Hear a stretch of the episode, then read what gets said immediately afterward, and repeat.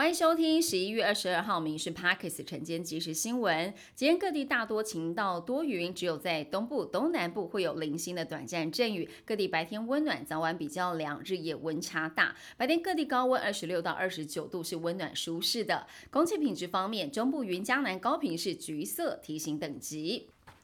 民进党总统参选人赖清德跟副手萧美琴正式完成登记。美国时代杂志是以台湾总统领先者面对对中国关系的平衡为题，刊登人物的特写。他在专访当中重申，民进党将会维护台湾主权，不会认同统一的幻想。台湾应该要持续的提升国际的经贸连结，确保持续作为国际经济不可或缺的一员。萧美琴在外交上的表现跟影响力，同样受到不少外媒肯定。中国官媒《环球时报》上个月披露，中国有关部门对富士康多地企业来查税，被指介入了台湾的选举。而现在，中国税务局以富士康编造了虚假计税依据等，开罚人民币两万元，大约是八点八万台币。绿营认为大动作查税，然后轻罚，恐吓意味浓厚，再一次的证明中共介入台湾选举方式多元又快又狠。幼儿学前扣除额渴望扩大到六岁以下适用，现行幼儿学前特别扣扣除额是五岁以下，每人每年扣除十二万元。但是多位立委提案把它放宽到六岁以下，立法院财政委员会在今天就会进行审查。财政部表示，扩大幼儿扣除额适用年龄，可以彰显政府重视生育的问题，是有政策意涵。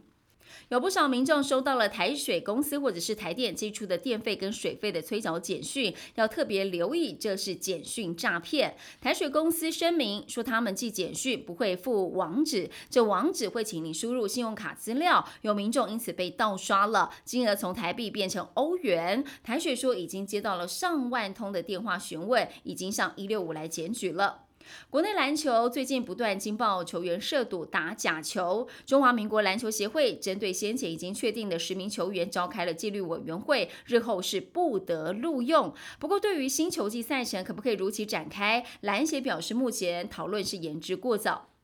联储局释放了鹰派的消息，美股今天主要指数收黑，道琼指数收跌了六十二点，收在三万五千零八十八点，标普跌了九点，纳斯达克跌了八十四点，费半跌了七十三点，跌幅来到了百分之一点九二。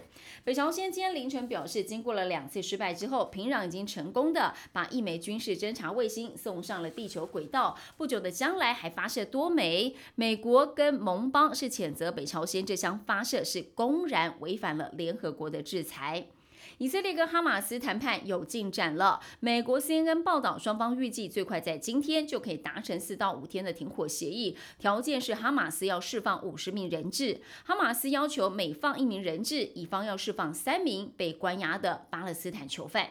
以上新闻由民事新闻部制作，感谢您收听。更多新闻内容锁定下午五点半《民事 Parks 晚间即时新闻》。